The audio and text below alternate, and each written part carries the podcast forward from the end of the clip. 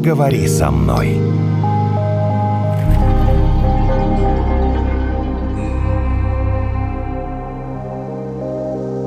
А тема у нас сегодня деменция. Любое когнитивное нарушение говорят, а, у тебя деменция, а у человека уже деменция. И мне кажется, что вообще как и до этого мы говорили шизофрения, как до этого говорили о биполярном расстройстве, что люди не до конца понимают, о чем они говорят, что они называют деменцией, а бы что. Мы сегодня решили э, разобраться, что это за диагноз.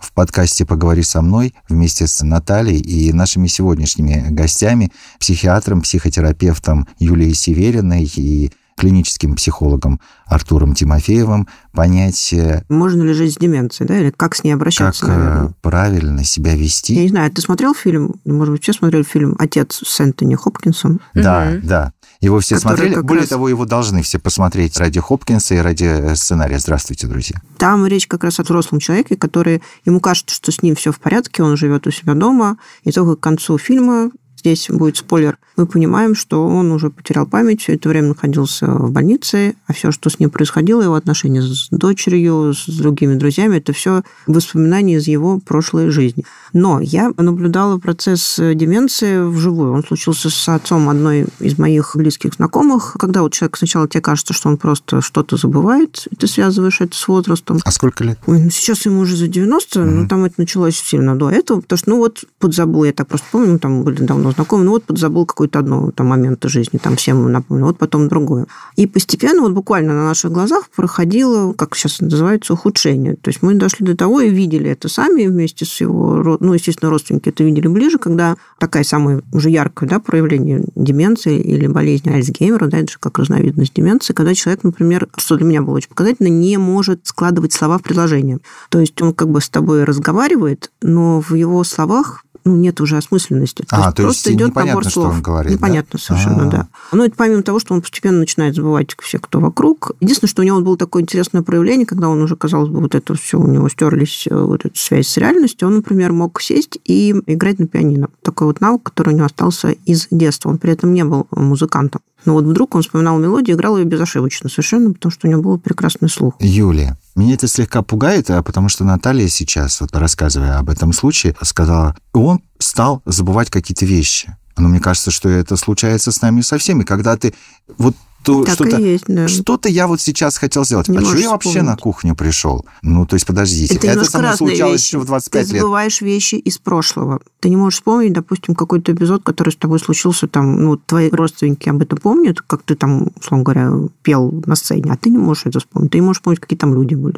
Да, нет? Объясните мне. Что из этого Что, уже что так, деменция? как понять-то, когда, вот, может быть, это вообще никак не понять? Ну, вообще, начало самое сложно определить, вот если честно, самое начало, потому что, ну, действительно, в разные возрастные периоды мы тоже забываем что-то, по разным причинам забываем что-то. Ну, вот вы перетрудились или там много работаете, мало спите, да, и, соответственно, естественно, нарастает астеническая симптоматика, вам сложно концентрировать внимание, у вас начинаются проблемы с памятью, и вы начинаете забывать, ну, какие-то бытовые вещи, может быть, какие-то вещи, которые вот там недавно произошли, или какие-то вещи, которые вы должны сделать, да, но это просто про то, что психика, ну, она как-то перегружена, грубо говоря, да, и здесь не идет речь о деменции. Все-таки деменция – это некое прогрессирующее состояние все-таки, да, как следствие некоторых заболеваний. То есть деменция, она не заболевание отдельное, как таковое. Есть просто ряд различных э, заболеваний, да, там сосудистые, например, какие-то проблемы. Ну, например, это атеросклеростические нарушения,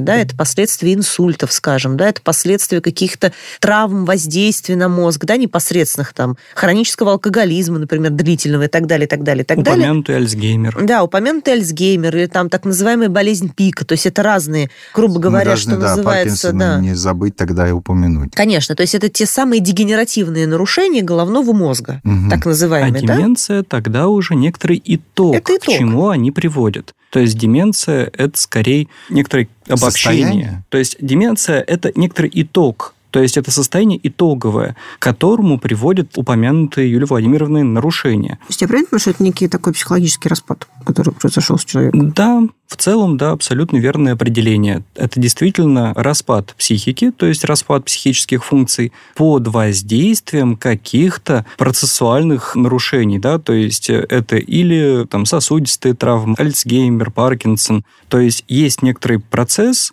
который может протекать как в корковых структурах мозга, то есть кора больших полушарий, да, вот высшие отделы, а могут подкорковые, то есть более внутренние отделы быть затронуты. Например, если мы берем кору, то это скорее тот же Альцгеймер. А если мы берем подкорковые отделы, то это будет упомянутый Паркинсон. То есть при Альцгеймере, например, будет э, наблюдаться снижение там, того же интеллекта, памяти, внимания, всего на свете того, что мы называем высшими психическими функциями. А вот при Паркинсоне, поскольку это подкорковый процесс, под корой больших полушарий он происходит, то там будут нарушаться моторные функции. Условно, в кавычках, не тупить человек будет, а, например, у него будут нарушаться двигательная активность, моторика его да, нарушится. Ему трудно будет двигаться или даже удерживать тело в одном положении. Артур, а можно сказать, что вот яркий звоночек какой-то, когда уже следует обратить э, внимание? Потому что сейчас вот опять же очень сложно провести вот это разграничение, когда мы забываем, потому что мы устали, или они забывают, что устали, там, перетрудились. Как вы это красиво очень назвали, Юлия? Астеническая симптоматика. О, прекрасно, да? Или когда нам действительно следует уже там обратить внимание на проблемы, связанные с Паркинсоном, Альцгеймером и другими подобными заболеваниями. Или там, не знаю, может быть, вот у психологов э, есть тест какой-то такой предварительный. Это все-таки больше физиологические вещи. Большинство из них можно проследить разве что по МРТ, да, магнитно-резонансная томография. А, ну то есть показывает. Ну, МРТ да, показывает. Да, в целом покажет. Но только а, не, все-таки не, не, не начальный не процесс, все. это прям самый-самый. Поэтому все равно, если мы говорим да, об изменениях там, той же коры, должно пройти время, угу. чтобы эти изменения наросли, там истончались структуры да, и так далее. Мы могли бы посмотреть. Но это все равно не остановить. М-м. Если оно уже запустилось, то как-то... Ну, по, то, а, то, по, то затормозить? Ну, затормозить, ну, есть какие-то препараты, но все это, в общем, ну, не сказать, что это прям на высшем уровне вся эта работа, да, сложно. Ну, вот судя по описаниям, угу. когда вот вы перечислили вот эти симптомы, как все это вдруг раз и перестает у человека работать, то мы какие-то, получается, роботы, что ли? У нас можно так взять и выключить. Ты вроде только что умел произнести три слова слитно и поставить между ними запятые мысленно, а потом ты уже раз и забыл, как это делается. Или застегнуть пальто. Например. Ну вот мозг штука механистичная, действительно, и в зависимости от того, в каких отделах мозга идет вот этот процесс нейродегенеративный, да, распад, те функции будут выпадать. И если говорить про наблюдение ранней симптоматики, то ее все равно можно будет более-менее заметить, отследить, ну, там, на шаге в полгода минимум. То есть, если за полгода есть некоторое систематическое выпадение какой-то функции, и оно идет с некоторым, пусть небольшим, но нарастанием.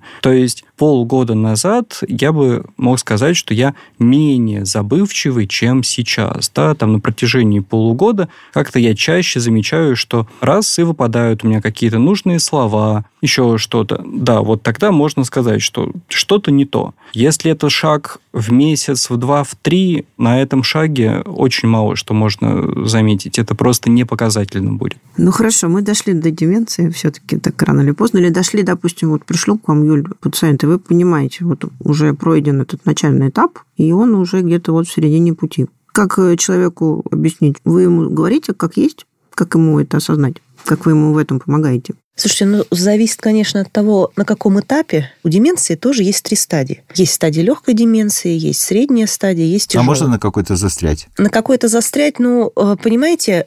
Дней на Ну, пять. буду до 100 лет в легкой деменции, понимаешь, и все, и Нет, не перейдет. ну, безусловно, нет такого, что если у вас, ну, скажем, признаки там легкой деменции, вы обязательно скатитесь в такое состояние, что вам нужен будет только уход и только сиделка. Ага.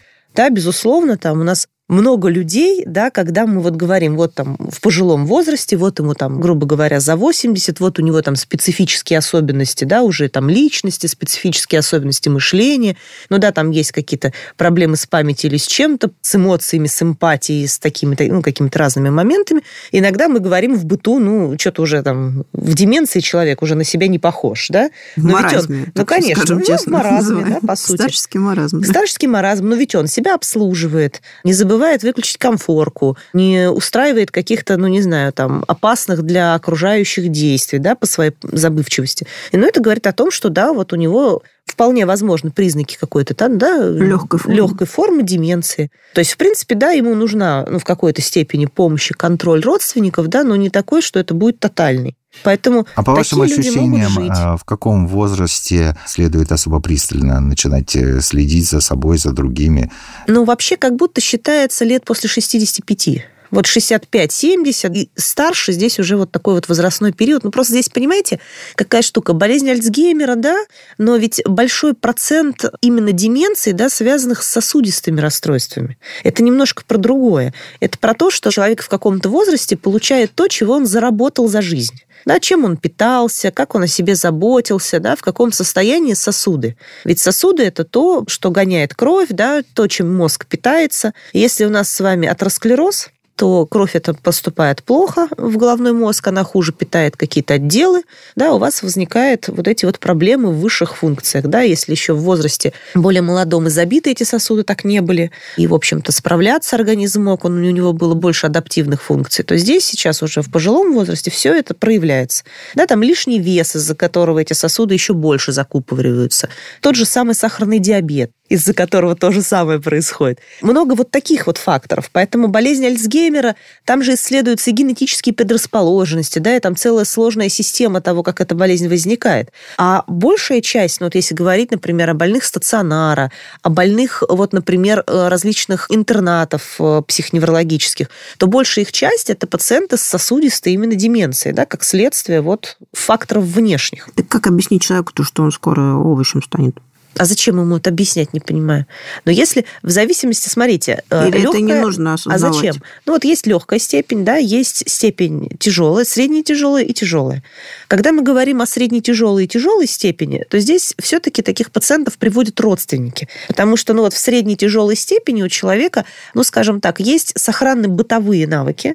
То есть, ну он может за собой как-то ухаживать, да, одеваться, мыться, ходить в туалет и так далее, и так далее. Но он забывает уже мелочи всякие, да, там выключить выключить газ, закрыть окно, что-то еще сделать. То есть он, в принципе, нуждается в постоянном контроле. Ну, потому что да. опасно. Да, и нуждается в том, чтобы ему напоминали, вот сделай вот это, сделай то, сделай вот это. У этих пациентов, ну, своеобразная достаточно нервная система, да, вот они эмоционально могут быть, ну, там, где-то лобильны, да, то есть то взрывные, то, соответственно, слезливые и так далее, и так далее. То есть а они зачем уже не почувствовали этого перехода, они уже... Они уже не почувствовали этого уже перехода, все. да, поэтому, собственно, вот в этом возрасте, ну, это может быть мой какой-то вопрос вкусовщины, да, в этом возрасте, мне кажется, с этими пациентами надо быть максимально щадящими, да, и делать акцент не на том, что ты овощем станешь, а на том, а что мы можем сделать, что у тебя хорошо, что у тебя получается и так далее, и так далее. Это был наш следующий вопрос. Да. А что мы можем сделать? То есть как нам правильно поступить? Вот быть предельно внимательными с точки зрения психиатра и психолога. Вот э, скажите нам, просто научите нас. Если мы говорим про лечение и про профилактику вот одновременно. Про все, вот про помощь людям, которые находятся, э, допустим, в средне тяжелом состоянии. Угу. Рядом с ними жить как-то надо еще лет 20?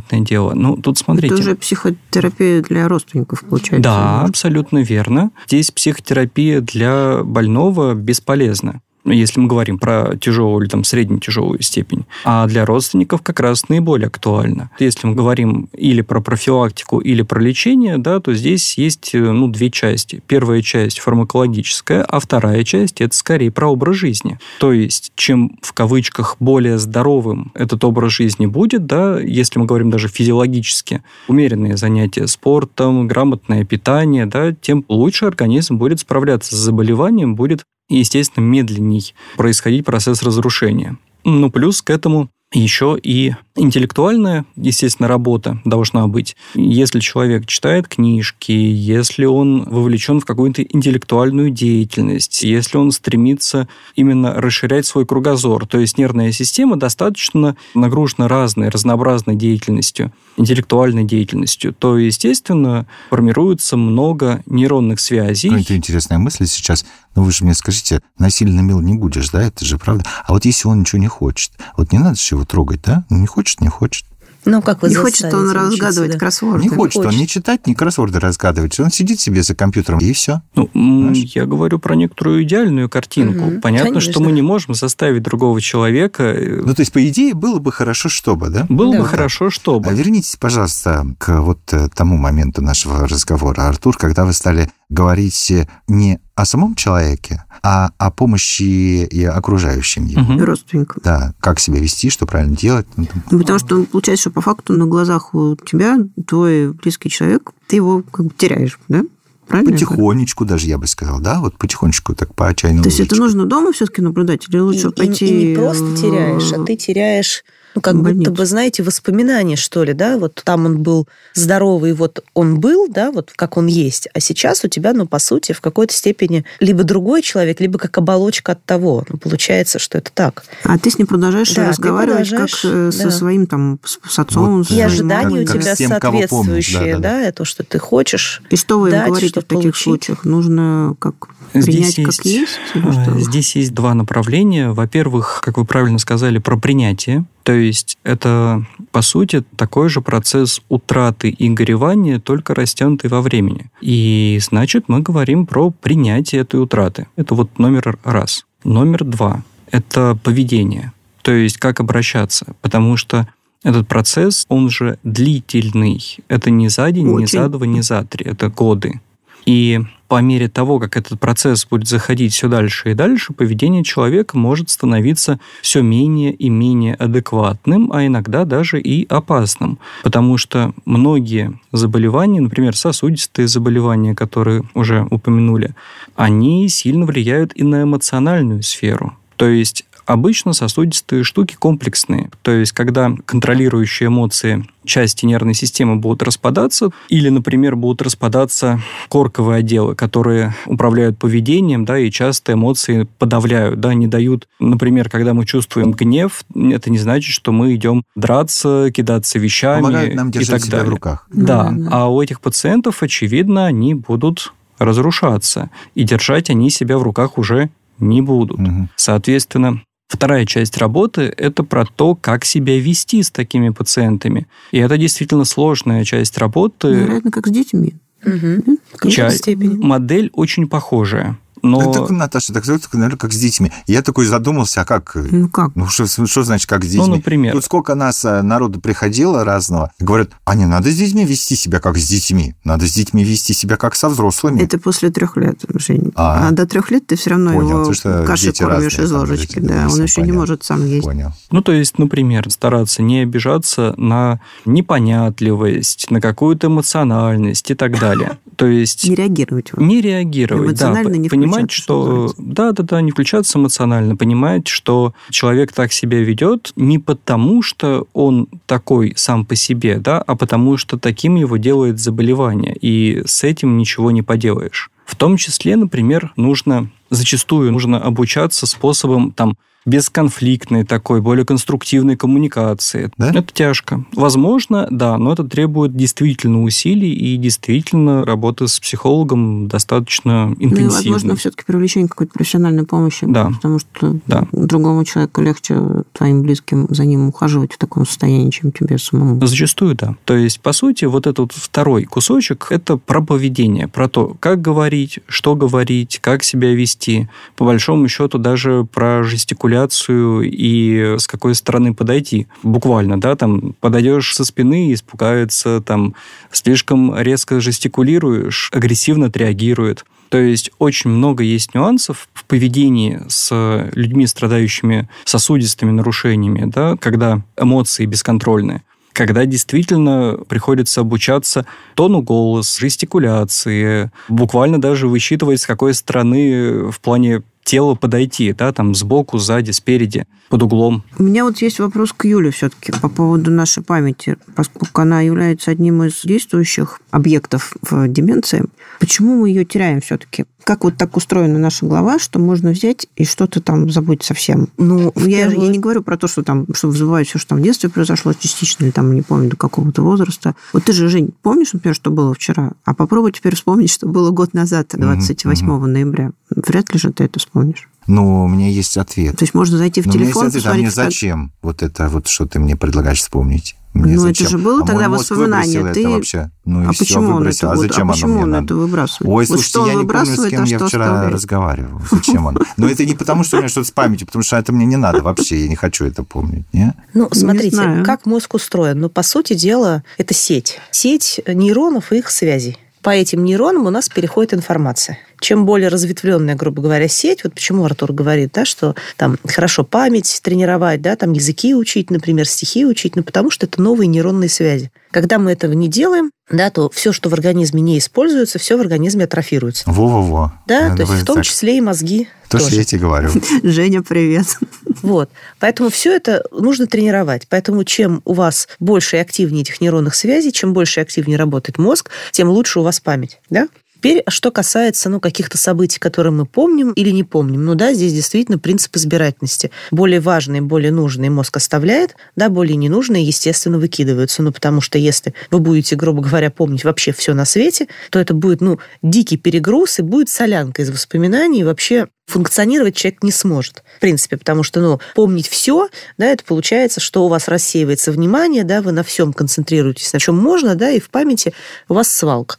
А вы концентрируетесь на том, что вам важно, на том, что вам нужно, да, и если не помнит Женя, что, вы, например, было нам какого-то 26 числа, ну, значит, действительно, это был очередной рутинный день, да, в котором ничего такого, ну, не происходило. Да, мы помним там какую-то общую линию нашей жизни, мы помним обычно, ну, какие-то яркие события года, правильно, там, наши какие-то поездки, наши там встречи с друзьями там или с близкими ну, сейчас людьми. еще телефон нам помогает Ну, да, сделать, конечно. Э, а, плюс, фотографии. естественно, мы сейчас не должны э, запоминать такой объем информации, да, именно какой-то там учебный, познавательный, мы посмотрели, да, и вот мы уже получили ответ. А это же память, да, плюс ну, синтез информации, плюс анализ информации, да, соответственно, ну вот тоже молодое поколение анализировать умеет хуже, да, ну потому что открыл телефон, посмотрел, да, все это запоминать не надо, сопоставлять факты не надо, ничего не надо делать, да, по большому Вы думаете, счету. хуже, да? Я думаю, что, ну, это мое какое-то мнение, да, то ли не учат, то ли еще что-то, но это отдельный разговор. Угу. Но тем не менее. Да, так, а, такое как? же впечатление и да. такие же выводы, что, вероятнее всего, потому что очень большой объем информации доступен, например, в телефоне, да, ну, в интернет. Можно посмотреть что-то быстренько. И забыть тут же. Да. А, и тут же забыть. То есть получается, что оперируем-то мы только той информацией, которую мы знаем, а не той, которую мы можем узнать. Да, поэтому А-а-а. глубокие нейронные связи здесь, ну, как бы не формируются. А они нам необходимы все равно. Ну, Иначе... Мне кажется, что все-таки именно это делает из нас, ну, там, компетентных людей, да, именно это делает из нас людей глубоких, да, именно это формирует какие-то реальные знания по какой-то проблеме, да, по какому-то предмету. Когда вы хватаете все и по верхам, да, тут получается вы нигде, вы не знаете ничего, и вот по жизни вы дрейфуете. А кто вы на самом деле, да, в общем, непонятно. Поэтому мне кажется, что в какой-то степени, ну, вот такими, ужасное слово, да, но чисто мое личное, полноценными в чем-то, да, нас делают именно вот какие-то такие глубокие нейронные связи все-таки. И вот в какой-то момент, ну, например, совсем в деменции пациенты, вот это стационарный обычно такой вариант или вариант интернатов, когда они забывают родственников ближайших это вот как раз из фильма. Э, да, когда они да. живут, ну, как будто бы в прошлом дне. Вот туда, куда память ушла. Mm-hmm. Да, то есть это может быть, например, какая-то молодость. И женщина абсолютно уверена в том, что вот сейчас она выходит замуж, ей 18 лет, сейчас там придет ее мама, принесет ей свадебное платье. И вот таким образом она, собственно, существует, ну, в стационаре. То есть они счастливы по-своему, да? По-своему, да. Получается. Потому что они же живут в том, как говорится, периоде, в том моменте, когда им было хорошо. Да, поэтому догонять их и причинять им понимания того, что с ними происходит, мне кажется, вот Ты им пытаешься контексте... рассказать, что тут сейчас происходит. К сожалению, вот, да, проблема этого состояния, да, деменции вообще Но ну, я так понимаю, что мы что все к этому лечится, придем, да. что это самое, одно из самых сейчас распространенных финалов. Ну, вы знаете, может быть, вот э, такая какая-то обнадеживающая история все-таки про то, что мы пока еще в том возрасте и в тех силах, когда мы можем о себе позаботиться. Да, ну перестать есть всякую дрянь, которая засоряет наши сосуды. Мне кажется, что что-то мы можем сделать. Юля, вы как настоящий э, психиатр, момент, да? психотерапевт, да, позитив и оптимизм. Нашли чем Конечно. даже такую сложную не, тему Не жрать и не пить называется, да? Замечательно. Всякой ерунды. Подписывайтесь на наш телеграм-канал, там собраны все наши подкасты. Благодарим психотерапевта и психиатра Юлию Северину и клинического психолога Артура Тимофеева.